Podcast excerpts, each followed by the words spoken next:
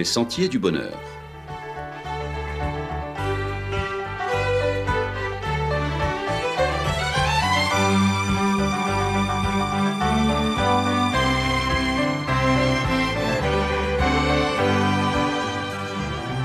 Une émission qui vous apporte un message d'espérance, de paix, de joie et de confiance.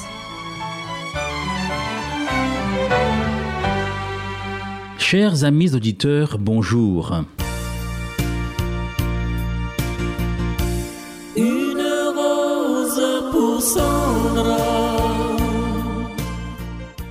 Une rose pour Sandra ou une rose pour Fanny? Une rose pour Sandra peut sauver notre amour en lui faisant comprendre que je l'aime pour toujours. Il a suffi d'une nuit pour dénouer nos deux vies. Sandra m'a quitté sans bruit et par orgueil je l'ai laissée partir sans la retenir.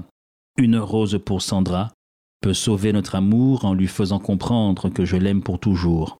Je crains qu'il ne soit trop tard, mais mon cœur persiste à croire que Sandra me reviendra, car il existera toujours un Dieu pour les amoureux.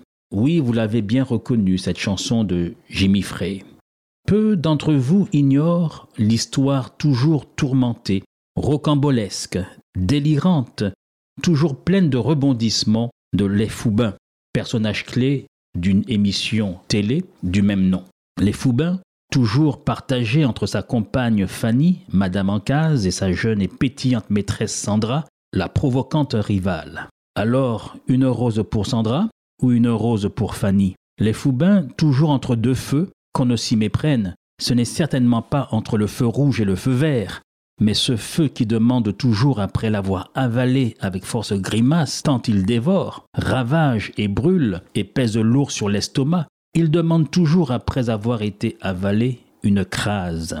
C'est à ce moment-là seulement qu'il est capable de devenir ou violent ou Rome antique. Comme cela s'écrit bien sûr. Les Foubins, toujours en train de mal parler, selon l'expression de chez nous, de sa belle-mère aux grandes dames de sa compagne Fanny. Les Foubins, toujours en train d'esquiver les demandes d'argent de sa maîtresse Sandra, qui, au prétexte qu'elle a deux enfants de lui, est toujours en train de le soudoyer, de lui extorquer quelques petits billets, quelque argent. Alors, en ce week-end de Saint-Valentin, une rose pour Sandra ou une rose pour Fanny?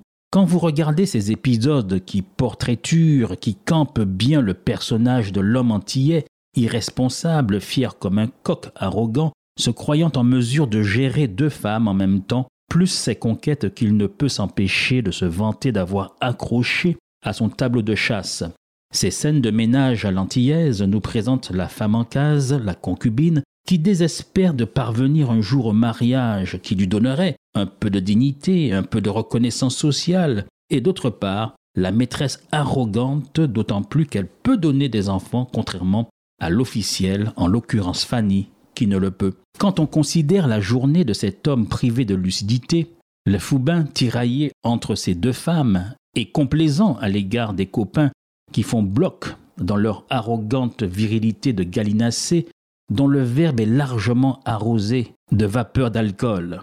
Ainsi, au premier abord, on pouffe de rire, mais une fois avoir bien ri de ces facéties, alors on est empli de tristesse car cela nous renvoie sans phare, sans filtre tellement à nous-mêmes. On se rend compte de la triste situation sociétale, familiale, dans laquelle nous pataugeons encore aujourd'hui. C'est la triste réalité de l'homme antillais, grand adolescent, grand jouisseur par devant l'éternel, à la recherche de la facilité et du plaisir. Voici comment le décrit Fabienne Canor dans son roman D'eau douce. Est nègre l'homme, et je traduis ici afin de ne pas heurter vos saintes oreilles, l'homme capable de faire l'amour à dix femmes à la minute, de fabriquer des mensonges cent fois plus gros que lui, de te voler ta vertu sans prendre de plaisir. Est nègre le dorlis, le chien savane, est nègre l'homme qui te dit A et pense B, qui te jure B et pense A, l'homme qui rement, l'homme qui repart, qui disparaît sans scrupule, revient sans commentaire, est nègre celui qui te viole du regard, te fait cinq gosses dans le dos, t'en fait voir de toutes les couleurs, te déclare que c'est lui l'homme, et tant que cela durera, le nègre durera.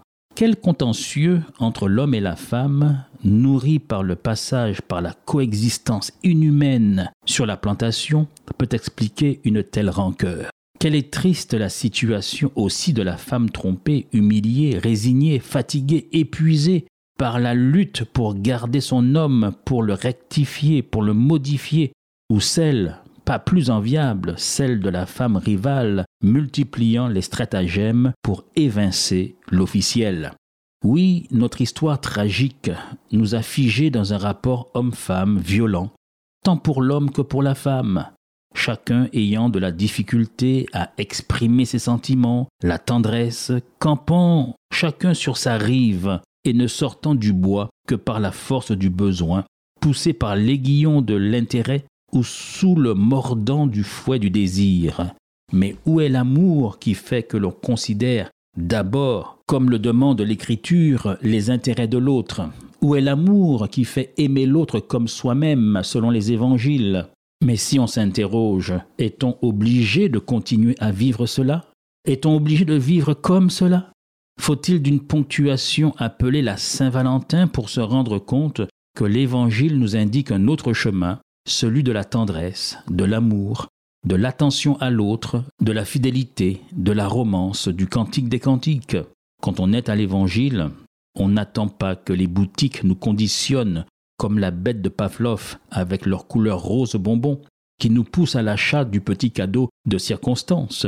Mais l'Évangile nous dit Marie, aimez vos femmes comme Christ a aimé l'Église, et s'est donné pour elle. Comme l'a dit l'humoriste paraphrasant Malraux, Beaucoup de femmes n'auraient pas à se coucher si on leur disait debout ce qu'elles meurent d'envie qu'on leur dise et qu'elles n'entendent que lorsque l'homme bave haletant de désir. Dans nos rapports hommes-femmes, quelle différence au sein de la société et pour les hommes et pour les femmes si l'on considérait aussi que l'Évangile demande aux femmes de soutenir, de collaborer et de respecter leurs maris pour en faire des hommes forts, des hommes courageux, des hommes ayant la consistance de l'arbre le plus résistant de nos forêts, des hommes qui ne plient pas dans les tempêtes de la vie. Alors oui, la Saint-Valentin sera alors tous les jours, car déjà avant que Père Lama ne le reprenne dans bien de ses chansons, ce thème de l'amour éternel, de cette passion qui ne s'éteint point, celle qui va au-delà d'un soir, ainsi qu'il est dit dans l'Écriture, sois toujours enivré de ses charmes, trouve ta joie dans la femme que tu as choisie dans ta jeunesse, ce qui suppose durée et fidélité, que son corps te remplisse toujours de joie, sois toujours fou d'amour pour elle. Oui, voici le projet du Créateur pour vous, chers amis auditeurs. Vous n'aurez donc pas de difficulté. Si vous suivez les recommandations de l'Écriture, vous ne serez pas entre deux feux, vous ne serez pas en train d'hésiter. Vous saurez, à coup sûr, à qui offrir votre rose, oui, bien sûr, à celle ou à celui à qui vous avez fait le vœu de l'aimer toujours tant que vous vivrez, n'est-ce pas? Alors, que votre joie demeure, que l'amour flamboie, non pas pour un jour, non pas seulement pour une nuit, mais pour toujours. Cela est possible pour vous, car c'est le vœu, c'est le désir du Créateur de l'amour. Et à la semaine prochaine, chers amis auditeurs.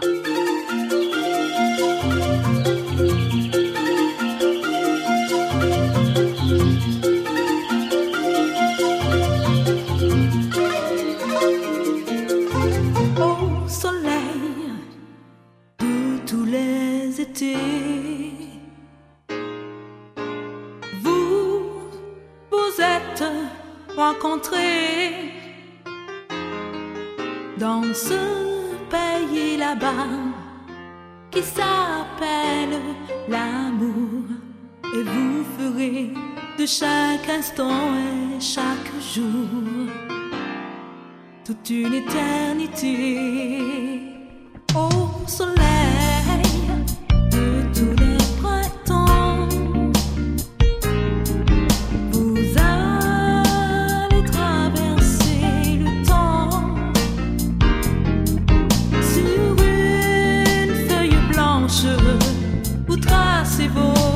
votre histoire comme elle